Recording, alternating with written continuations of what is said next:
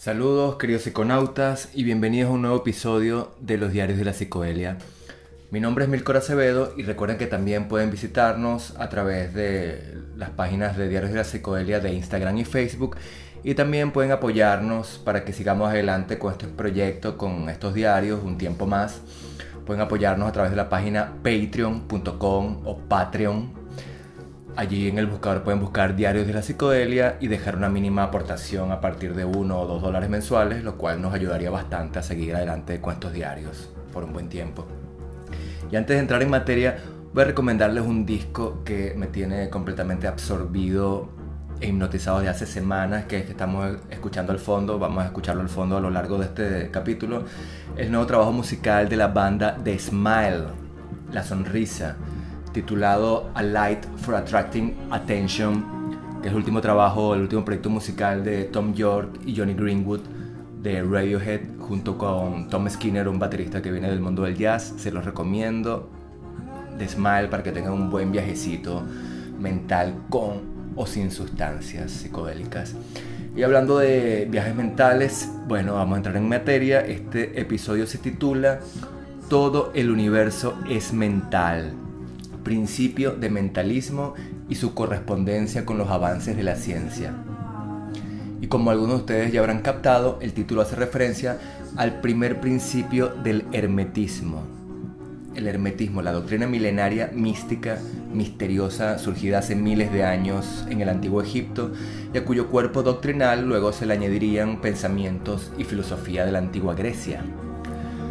Se trata de una doctrina mística y ocultista, probablemente la más primigenia, la inicial, la más antigua de todas, basada en el mítico personaje llamado Hermes Trimegisto, el tres veces grande, que ha sido asociado tanto al dios eh, egipcio Tot, fundador de la alquimia, como al dios Hermes de la antigua griega, aquel que guía las almas al Hades o al inframundo.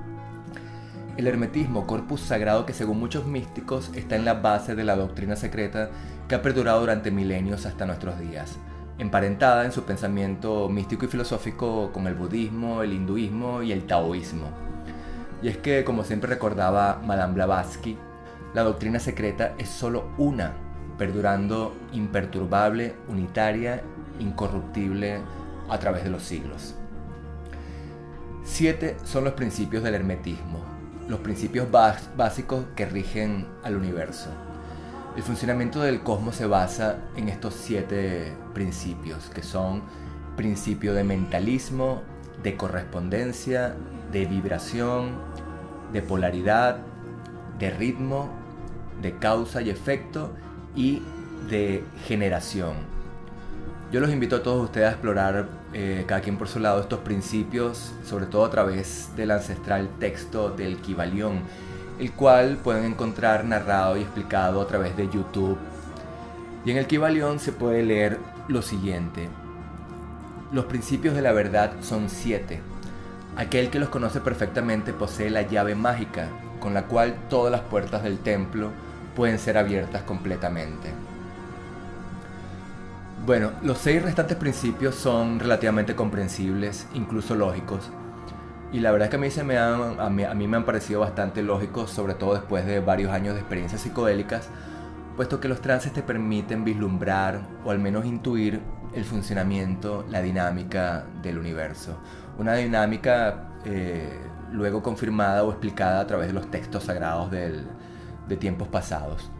Estos principios universales, repito, son correspondencia, como es arriba es abajo, como es afuera es adentro, vibración, todo en el universo vibra, polaridad, todo tiene su, opuesto, el famoso yin y el yang, ritmo, causa y efecto y generación.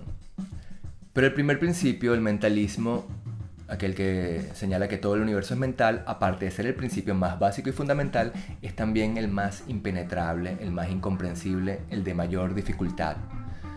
De hecho, el adjetivo hermético, entendido como cerrado, impenetrable, proviene precisamente de, de esta filosofía del hermetismo.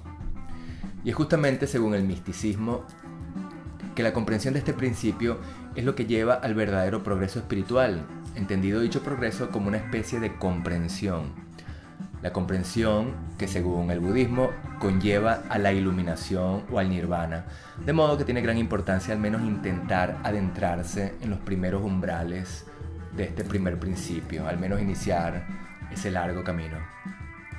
Dice también el Kibalión, el todo es mente, el universo es mental.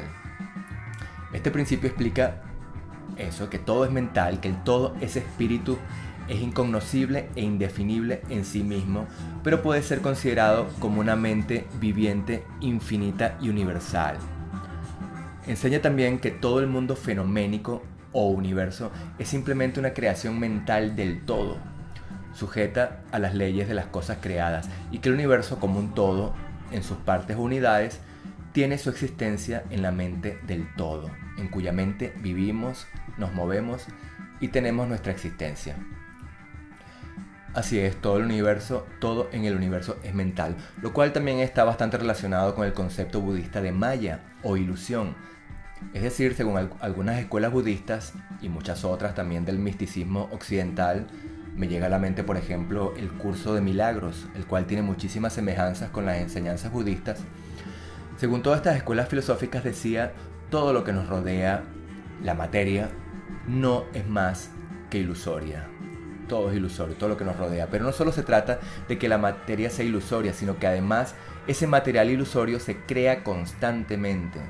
Es creado constantemente a través de la mente universal, de la conciencia universal de la que nuestras conciencias particulares, también ilusorias, formamos parte.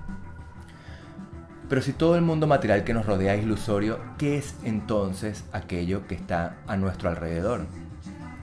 En primer lugar, según muchas teorías científicas, no podemos estar seguros de que más allá del observador, es decir, más allá de nosotros mismos, realmente existan objetos materiales realmente objetivos, reales.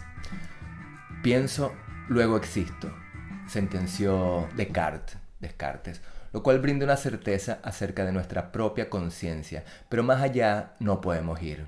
No podemos tener una verdadera certeza, no podemos ir más allá en relación a nuestras seguridades. No podemos realmente estar seguros de que fuera de, de que fuera de nuestra mente realmente existan las cosas que observamos y percibimos, o más bien que creemos percibir. Lo que en filosofía se conoce como solipsismo, es decir, la forma radical de subjetivismo según la cual solo existe aquello de lo que es consciente el propio yo. Pero si solo podemos estar seguros de que lo que hay en el interior de nuestra mente, si solo podemos estar seguros de lo que hay en el interior de nuestra mente o de nuestra conciencia, entonces ¿cómo podemos denominar al menos aquello que está fuera de ella? Difícil decirlo. Los ocultistas lo han llamado el todo, el uno, los budistas lo han llamado el Dharma, ley o realidad. Los taoístas el Tao. Pero también los filósofos occidentales han abordado la cuestión en los últimos siglos, quizás sin saber conscientes de las similitudes con las doctrinas orientales. El filósofo alemán Immanuel Kant habló de la cosa en sí, en oposición al mundo de los fenómenos, es decir, aquello que creemos percibir, los siempre ilusorios o engañosos fenómenos. Un poco más tarde, Schopenhauer, quien sí reconoció las influencias budistas en toda su obra, en su filosofía, cambió el concepto de su admirado Kant, la cosa en sí, y la modificó por la voluntad, la voluntad de la naturaleza, es decir, aquello que realmente existe. Y el mundo de los fenómenos lo transformó en la representación, el mundo como representación, aquello que captan nuestros sentidos. La conciencia el gran misterio de la conciencia, considerado por la comunidad científica como el gran problema, el problema duro de la ciencia, así lo denominan, el problema duro de la ciencia. Y es que el ser humano podrá seguir desvelando poco a poco los grandes misterios del universo y seguir haciendo descubrimientos, desarrollando grandes avances, avances científicos, pero siempre quedará irresuelto qué es la vida y qué es la conciencia. Y sobre todo jamás podrá crear vida ni conciencia de la nada. Siempre tendrá que hacer uso de algo preexistente, una célula madre, para crear vida o conciencia, porque todo lo que está vivo tiene conciencia, desde una célula a una estrella. porque donde hay vida y hay conciencia, simplemente está presente el gran misterio sagrado, indescifrable, impenetrable, incomunicable. Pero para que todo esto se entienda un poco mejor, en este capítulo vamos a encontrar las semejanzas entre estas teorías herméticas y algunos avances científicos, principalmente provenientes de Occidente. Semejanzas y relaciones de las cuales incluso los propios científicos e investigadores no son plenamente conscientes como en el caso de los filósofos occidentales del siglo XVII y XVIII. Y voy a basarme para todo ello en un muy interesante libro que cayó en mis manos hace poco llamado La conciencia humana. La conciencia humana del médico español José Enrique Campillo y el cual recomiendo a todos ustedes. Súper interesante este libro. Comencemos por la materia. Primero que nada, el libro plantea la hipótesis de, que, la conciencia no se encuentra ubicada en el interior de nuestro cráneo o no se encuentra necesariamente ubicada en el interior de nuestro cráneo. Lo cual, sinceramente, para aquellos que hemos transitado y entendido ciertas cosas a través de las experiencias psicodélicas y enteógenas, y ya no digamos para los místicos orientales, esto es un hecho que resulta bastante obvio. De allí vienen los conceptos de conciencia expandida, conciencia global o conciencia universal. ¿Qué mejor prueba, como sostenía Jung, que la conciencia no está encarcelada en nuestro cráneo que los sueños? Pero no es necesario sumergirnos en la materia onírica para comprobar un hecho que a mí particularmente me resulta bastante obvio. Se han hecho infinidad de experimentos en los laboratorios que han demostrado ciertas cualidades telepáticas en los seres humanos. ¿Acaso no hemos sentido en alguna ocasión que nos hemos, que nos hemos conectado con alguna persona a la distancia? Los grandes conciertos musicales, por ejemplo, no son más que una simple prueba de todo esto, la conciencia colectiva conectada, en sintonía, del mismo modo que lo hacen los grandes enjambres de abejas o los grandes grupos de aves en el cielo, en perfecta sintonía. El científico Rupert Sheldrake, de quien ya he hablado con anterioridad en estos diarios, introdujo el concepto de resonancia mórfica y campo mórfico, es decir, una especie de gran biblioteca universal que algunos han relacionado con los registros akáshicos de la literatura ocultista, a la que todas las conciencias humanas tienen acceso. Y también cada conciencia de cada especie tendría su propia biblioteca particular. En esta gran biblioteca, esta especie de nube de conciencia a la que todos tenemos acceso de forma inconsciente, están depositados todos los recuerdos, conocimientos y experiencias de nuestros predecesores, Aquello es lo que permite que una semilla o un óvulo humano sepa germinar, crecer y desarrollar sus propias particularidades. Y también, por ejemplo, explicaría el hecho de que todos los bebés que nacen hoy en día ya tengan una predisposición natural hacia las nuevas tecnologías o a cualquier actividad o experiencia a la que tengan acceso una gran cantidad de seres humanos en un momento determinado. Y es que las conciencias individuales tendrían acceso a esa gran nube de conciencia universal o de información.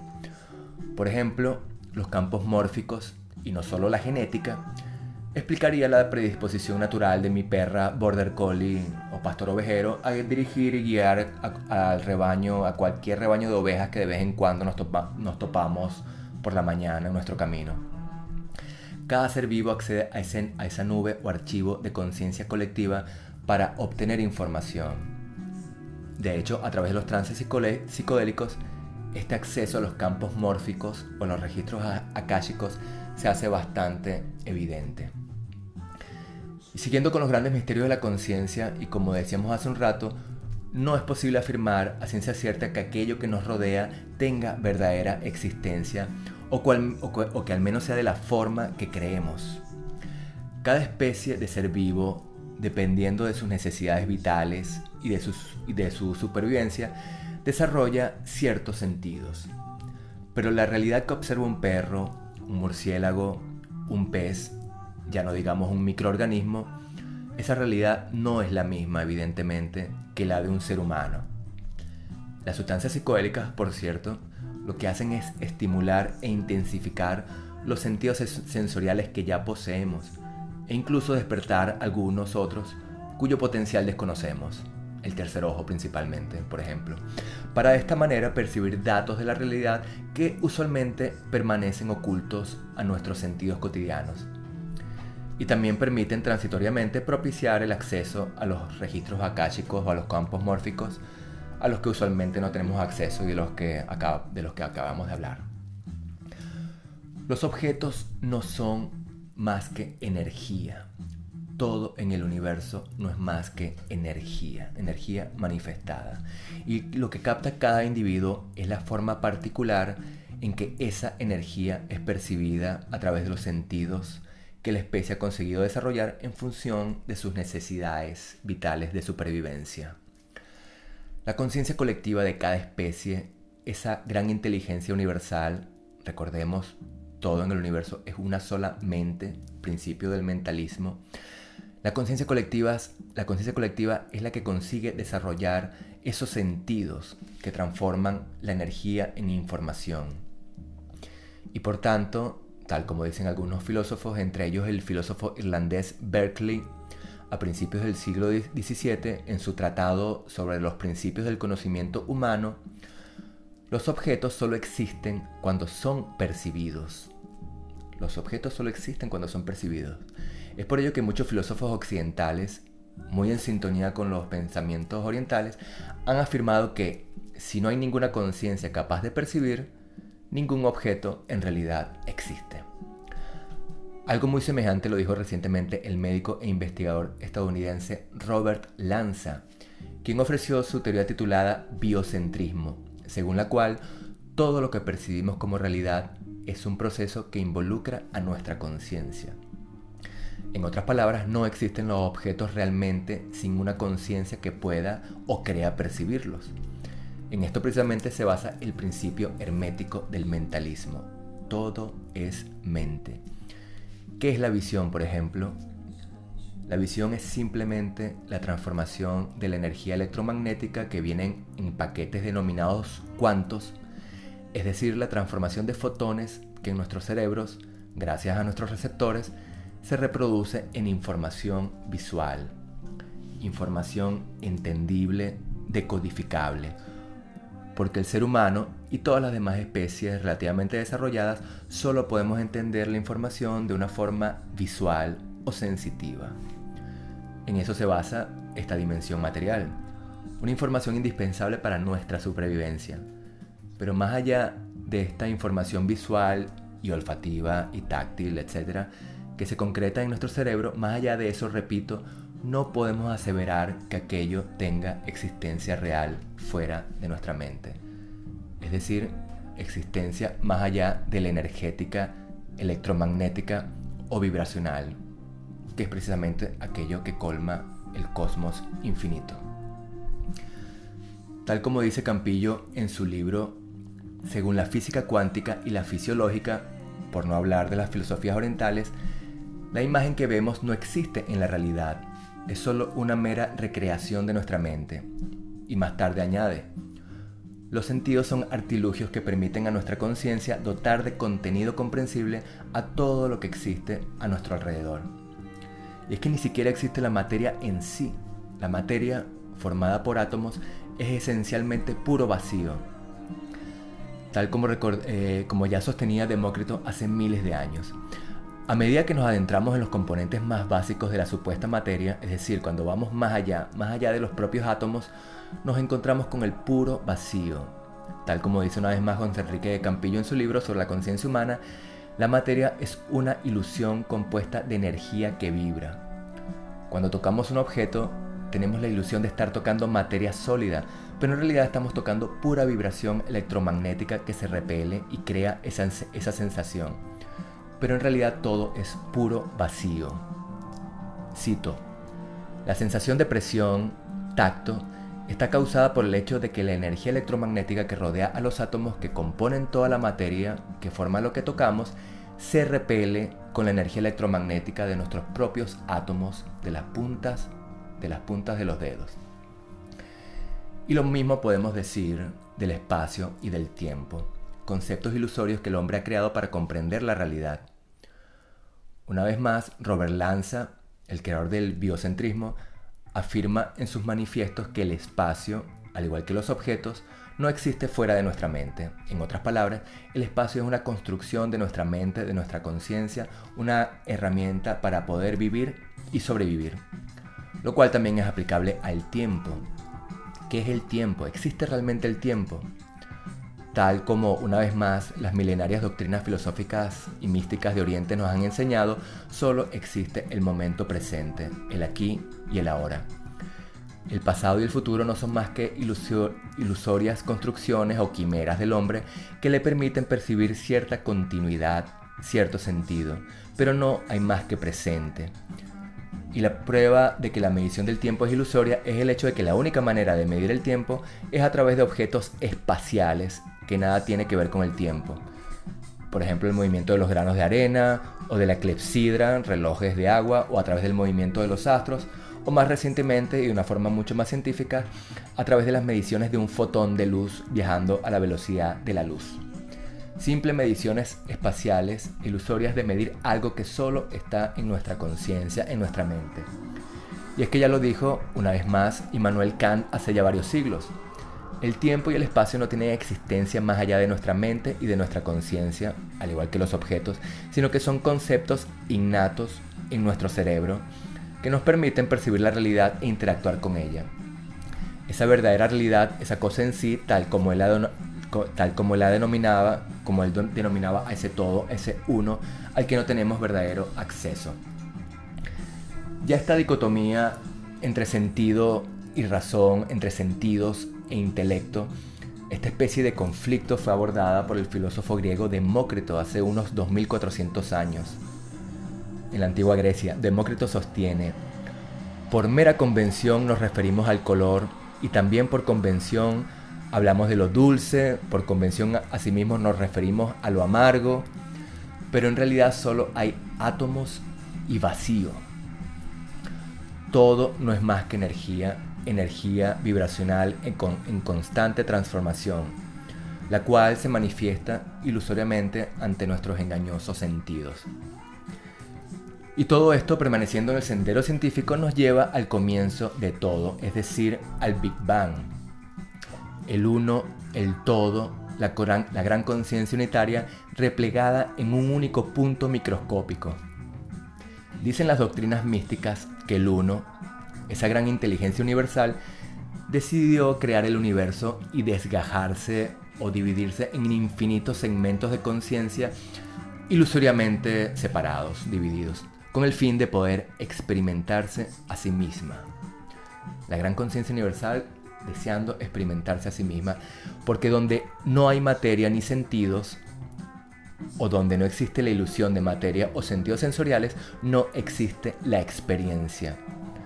El universo experimentándose a sí mismo a través de todos nosotros, de cada cuerpo viviente, de cada conciencia individual.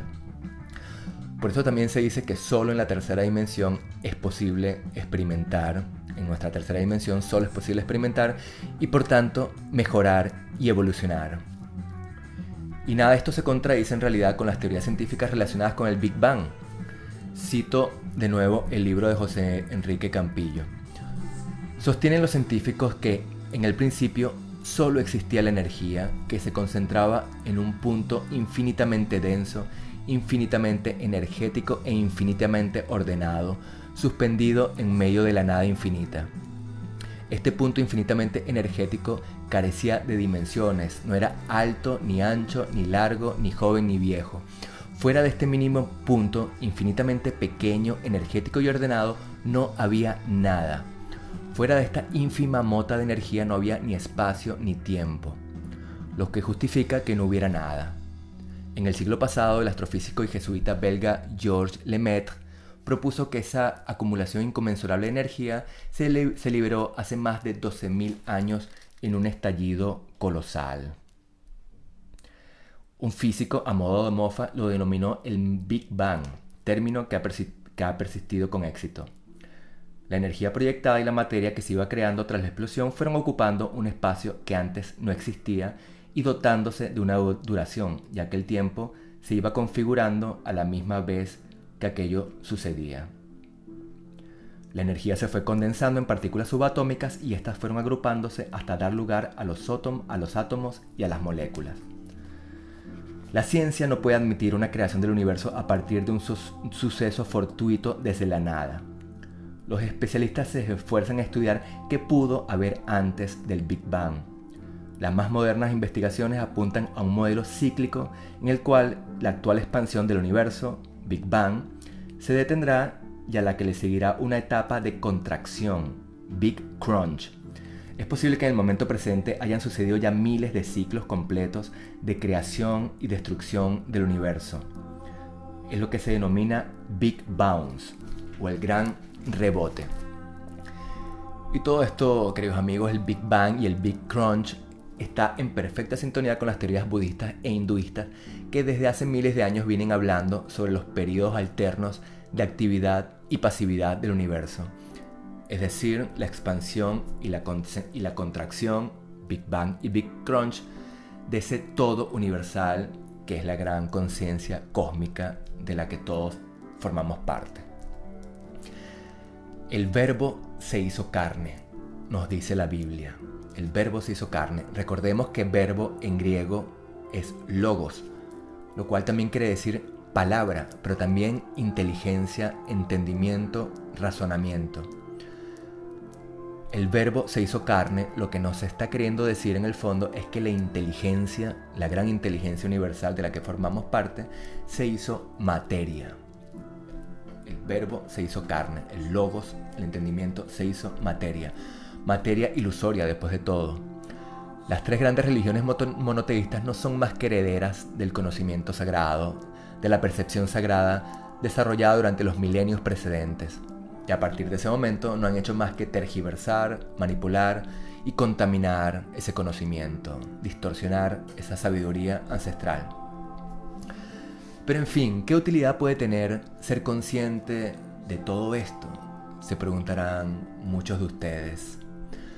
¿Acaso el hecho de saber o intuir que ante mí está desplegado el velo de Maya, la caverna platónica, todo ese mundo de ilusión, me puede llevar a ignorar a la supuesta materia que me rodea por doquier. ¿Quiere decir esto acaso que puedo lanzarme contra, una pared y atravesarla, lanzarme por una ventana o hacer las cosas que hacía por ejemplo Neo en la película Matrix? Por supuesto que no, evidentemente.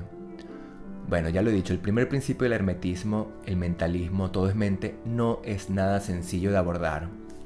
El hecho de que la materia sea ilusoria no quiere decir que no exista, aunque esto pueda sonar bastante contradictorio. Quiere decir que al menos la materia no es tal cual como creemos percibirla.